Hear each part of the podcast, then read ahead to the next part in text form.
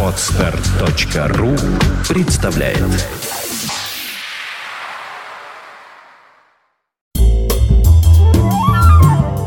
12 октября 1979 года в Нидерландах в Гааге произошло громкое убийство сына турецкого посла, 27-летнего студента медицинского факультета Ахмеда Бенлера. Ответственность за это преступление взяли на себя участники международной армянской террористической группировки «Бойцы за справедливость» в отношении геноцида армян.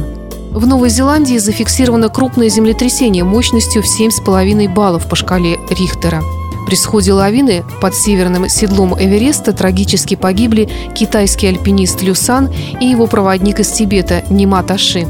В Великобритании стартовала продажа спродюсированного Джорджем Мартином альбома раритетов от Битлз, включавшая в себя 17 композиций пластинка, открывалась хитом «Across the Universe». На западных танцплощадках молодежь танцует под супер-диско-хит от Глории Гейнер «I Will Survivor», который впоследствии станет неформальным гимном мирового ЛГБТ-сообщества. А тем временем в туманном Лондоне в радиоэфир выходит Сева Новгородцев с 34-м выпуском авторской программы «Рок-посевы».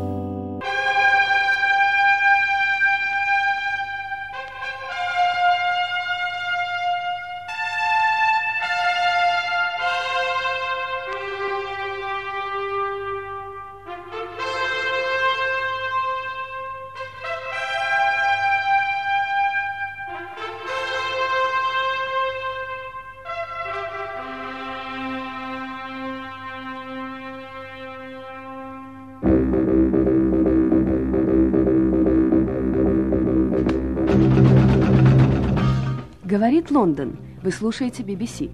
Последние полчаса мы посвящаем программе популярной музыки, которую подготовил для вас Всеволод Новгородцев.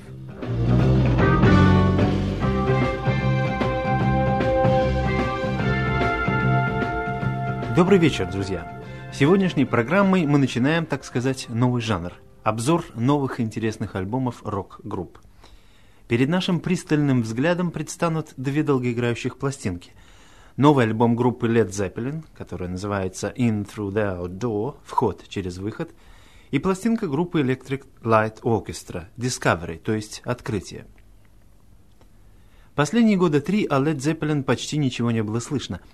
После выпуска в 1976 году альбома Presence присутствие новых пластинок не выходило, да и концертов они тоже не играли. После автокатастрофы, в которую попал певец группы Роберт Плант в 1975 году во время отдыха в Греции – Лед Зеппелин выступали весьма и весьма редко. Естественно, поэтому что их выступление на рок-фестивале в начале августа этого года, выступление, надо сказать, прошедшее с блеском, как в прямом, так и в переносном смысле, естественно, что их выступление вызвало громадный интерес. На Непортский фестиваль съехалось около 100 тысяч человек. Выход пластинки – был приблизительно приурочен к выступлению на фестивале, и успех ее был таким образом гарантирован еще до выхода в продажу. Тем не менее, в музыкальном отношении этот альбом, пожалуй, не лучшая страница струнно-барабанного творчества группы «Свинцовый аэростат». Так, например, критик Крис Бон пишет в газете «Мелоди Мейкер». Там, высоко, на своих крохотных небесах Зеппелин недосягаемы. Бывшие боги, они слишком долго упивались прошлой славой, направляя свою страсть на оживление былых побед. Лед Зеппелин проявляет первые признаки того, что они простые смертные, и им пора принять свою судьбу как простым смертным. Сок из их лимона выжат давным-давно. Такая вот суровая критика сбоку не должна, однако, нас обескураживать. Это всего-навсего мнение музыковеда, мнение газетного критика, который сам не бог, а всего лишь простой смертный. Но давайте послушаем сами этот альбом и решим каждый для себя, выжат сок из их лимона или нет. Начнем с композиции «Fool in the Rain» «Глупец под дождем». Речь идет о пареньке, безнадежно поджидающем свою зазнобу в неблагоприятных метеоусловиях.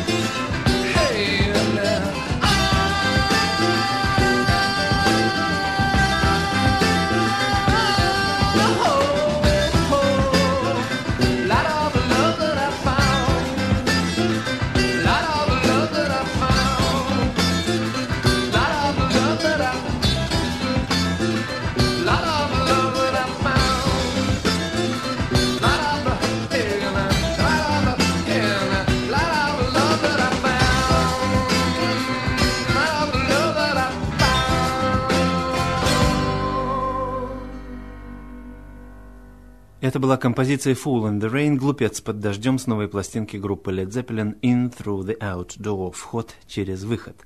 Некоторые данные о самом альбоме. Записывался в декабре прошлого года в Стокгольме, в Швеции, в студии, принадлежащей знакомой вам группе Абба. Эта студия известна как одна из самых современных и оснащенных, поскольку при ее устройстве Абба вложила в эту студию не одну шведскую копейку – Альбом выпущен на фирме Swan Song, то есть «Лебединая песня». Это собственная фирма Led Zeppelin, организованная ими в 1974 году. Номер альбома SSK 59410. Оформление несколько необычно. Вместо двух конвертов – три. Первый сделан из простой почтовой коричневой бумаги на манер бандероли. Затем конверт с фотографией, сценки старого замызганного бара где-то на юге Америки. И, наконец, внутренний конверт – с изображением каких-то предметов на столе. Фотография на этом конверте сделана в виде газетного клише, черно-белая. Однако, если ее намочить, или как остроумно заметил один критик, помочиться, то фотография станет цветной, поскольку в зернышках клише имеется краска. Послушаем еще одну композицию с этого альбома. Она называется «All My Love» – «Вся моя любовь».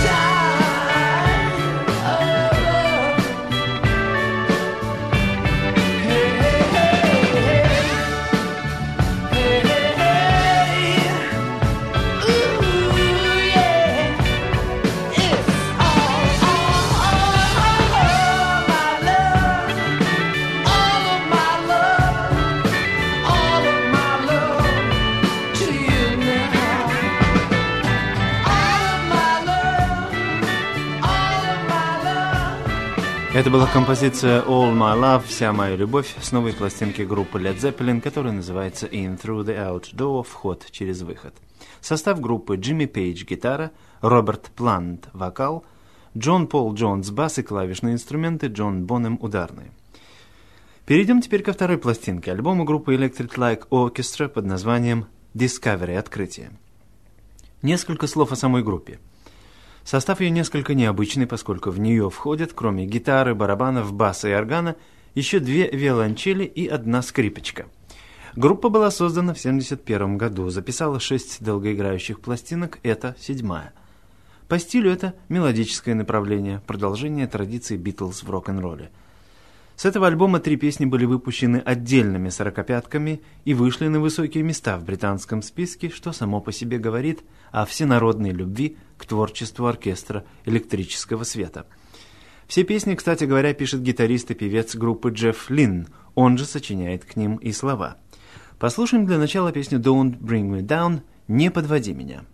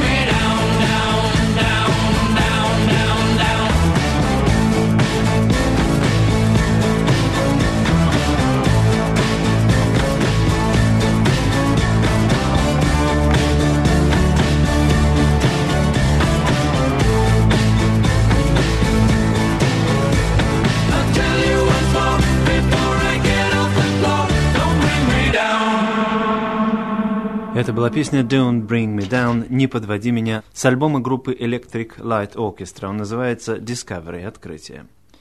Альбом оформлен в восточном плане, в духе сказки о волшебной лампе Алладина. Круглый диск величиной с шину от детского самоката светится изнутри разноцветными огнями. На предмете светящиеся буквы «Э», «Л», «О», то есть Electric Light Orchestra. Его держит в руках юноша в красной челме, Рядом сундук с драгоценностями, но бриллианты, золото и сапфиры его не прельщают. Он поглощен диковинным предметом. Он открыл для себя Electric Light Orchestra. Тут же в углу подкарауливающий его злодей с саблей. А на развороте конверта за юношей с волшебным диском в руках гонятся три конника с шашками наперевес – Судя по картинке, юноша скорее погибнет, чем расстанется со своим открытием. Иначе говоря, умрем, но попсу не изменим.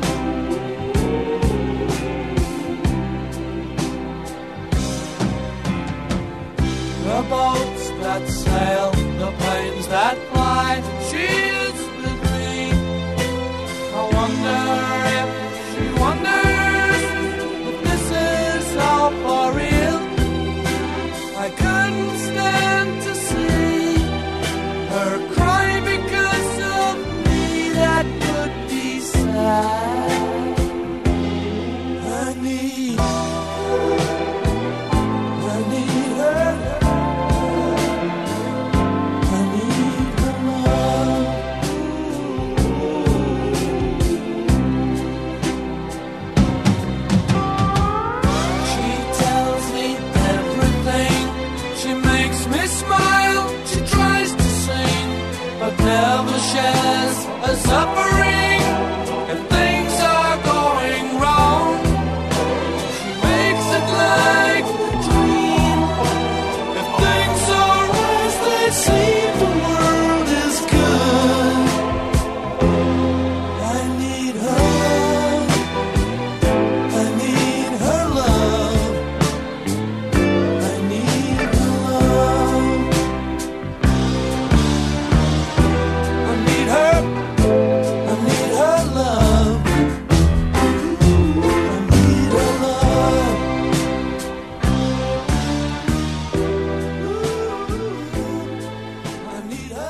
Это была песня «I need her love» «Мне нужна ее любовь». Причем кого ее, естественно, не указано. Но сопоставив кое-какие события, мы все же можем что-то предположить. Дело в том, что еще одна песня на альбоме содержит некоторый намек. Это композиция «Дневник Хораса Уимпа», в которой рассказывается о робком, неудачливом юноше, находящем себе, в конце концов, законную супругу. Недели через две после выхода пластинки в свет автор и исполнитель этой песни Джефф Лин тайно обвенчался. Расписался по-нашему. И тут-то и стало ясно, кто такой Хорас Уимп. Автор имел в виду себя. И стало также ясно, в чьей такой любви он нуждался в предыдущей песне.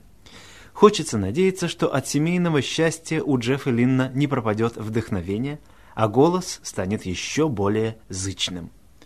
Итак, в заключении альбом выпущен фирмой Jet Records, номер Jet LX500, записан в студии Musicland в Германии. Состав группы Джефф Лин гитара, вокал, Бев Беван ударный, Ричард Тенди клавишные инструменты, Мик Каминский скрипка, Келли Гроукат бас.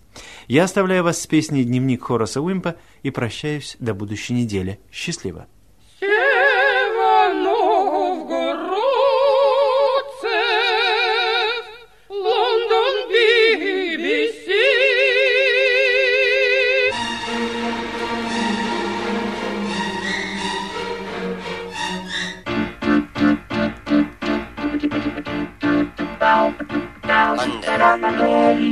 Again today. He'd be in trouble, though he'd say he was sorry. He'd have to hurry. You are listening. You're listening to Internet Radio, Fontanka FM. Fontanka FM. Скачать другие выпуски подкаста вы можете на podster.ru.